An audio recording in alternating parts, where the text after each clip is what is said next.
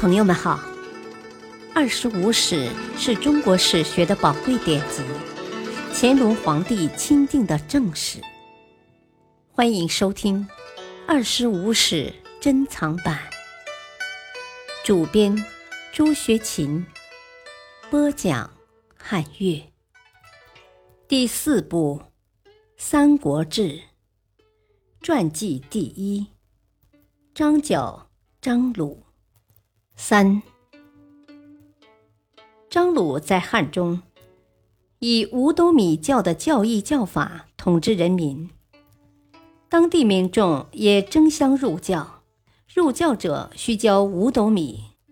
张鲁汲取了马相失败的教训，仍自号师君，为总首领。凡入教者，最初名鬼卒，即可为一般兵丁差人。其头目名祭酒，属小吏性质；其首领为智头大祭酒，鬼卒祭酒。说话办事以诚实信义为首要，为奖罚的标准。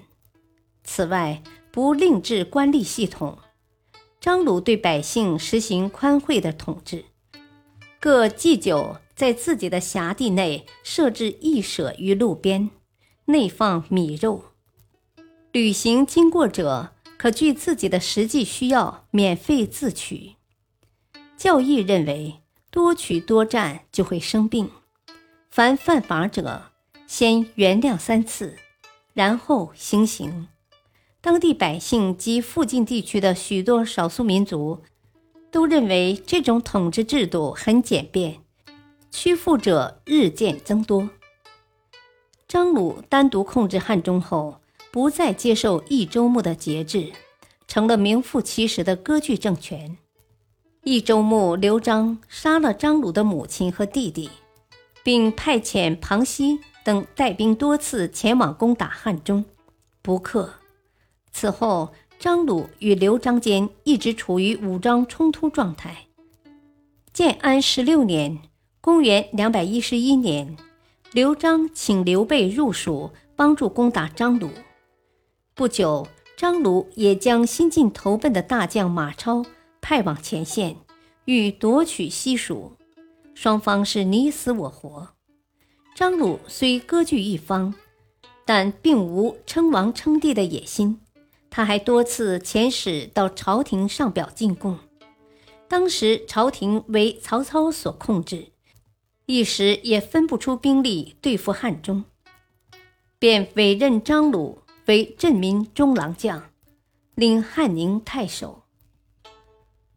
张鲁割据汉中期间，曾作《老子详尔注》一书，较系统地阐述了道教教义纲领和具体内容。建安二十年（公元215年），曹操怕刘备夺取汉中。便亲率大军先行攻打汉中。曹操刚至阳平关，张鲁便遇降。鲁地张魏主战，便领数万人据关坚守，但很快被曹军攻破。张鲁再次准备出降，其公曹严府又劝其暂时外逃。张鲁临逃时，有人劝其烧毁宫室仓库，但他却认为。我现在出走只是避其锋锐，并无抵抗之心。宫室仓库本应属朝廷所有，他命人将仓库封存好后才外逃。曹操入南郑后，对张鲁的做法甚为赞许，加之张鲁本有降意，便派人劝降。张鲁带领家人、徒众、部属等投降曹操。曹操拜张鲁为镇南将军，封为亮中侯，食邑万家，将其带回邺城，用贵客礼节对待他。又封张鲁的五个儿子及严府等为列侯，又娶张鲁的女儿为妻子，曹宇之妻。随着张鲁及其部众的北迁，五斗米教开始在北方传播。建安二十一年，张鲁死，葬于邺城之东郊。平。张角领导的黄巾起义震撼了东汉王朝的根基，由此而导致的东汉末年军阀割据混战，进而演变为三足鼎立的局面。同时，它又是我国历史上第一次由宗教领导的农民起义，具有深远的历史意义。它也奠定了道教今后主要在社会下层传播、发展的历史格局。